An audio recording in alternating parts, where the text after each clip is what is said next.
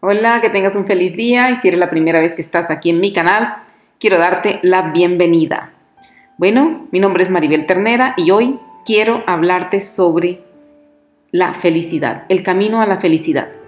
Mahatma Gandhi decía, la felicidad se alcanza cuando lo que uno piensa, lo que uno dice y lo que uno hace están en armonía. Y yo pienso igual. Mira, yo quiero contarte algo. Eh, el objetivo de la mayoría de las personas, cuando tú le preguntas, ¿qué es lo que más te gustaría? Lo primero que te responden es, yo quiero ser feliz. Independientemente de si quieren alcanzar una meta o cualquier otra cosa. Pero a la larga, todos queremos ser felices. Pero yo quiero también contarte algo.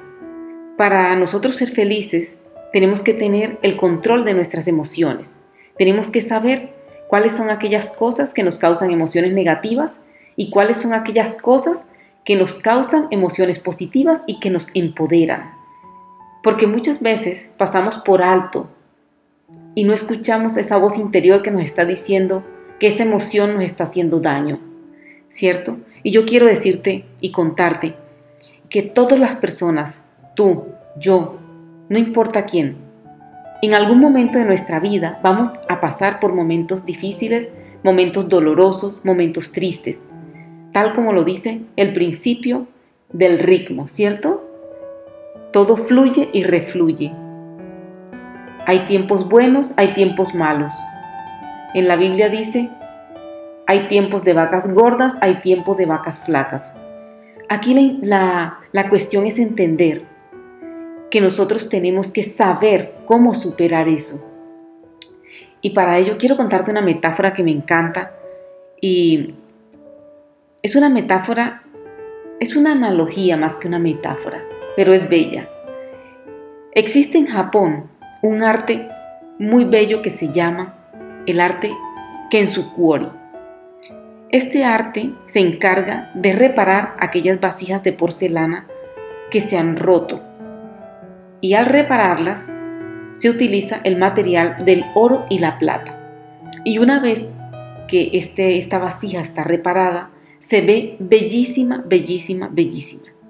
Y los japoneses dicen que gracias a que este objeto fue roto, ahora al repararla se puede hacer más bella gracias a ese estado de rotura que tenía. Entonces, lo que yo quiero que tú comprendas es que por mucho dolor que tú sientas, por mucha tristeza que tú estés pasando, por cualquier situación difícil, por muy dura que sea emocionalmente, debes empezar a repararla con el oro espiritual y con el oro de la plata. Ese oro que llevamos todos dentro de nuestro corazón y esa fuerza interior que es Dios. Dios en nuestro interior. Porque mira, tú te puedes caer un montón de veces en tu físico, pero si tú no te caes en tu interior, Dios te ayuda a pararte en tu exterior.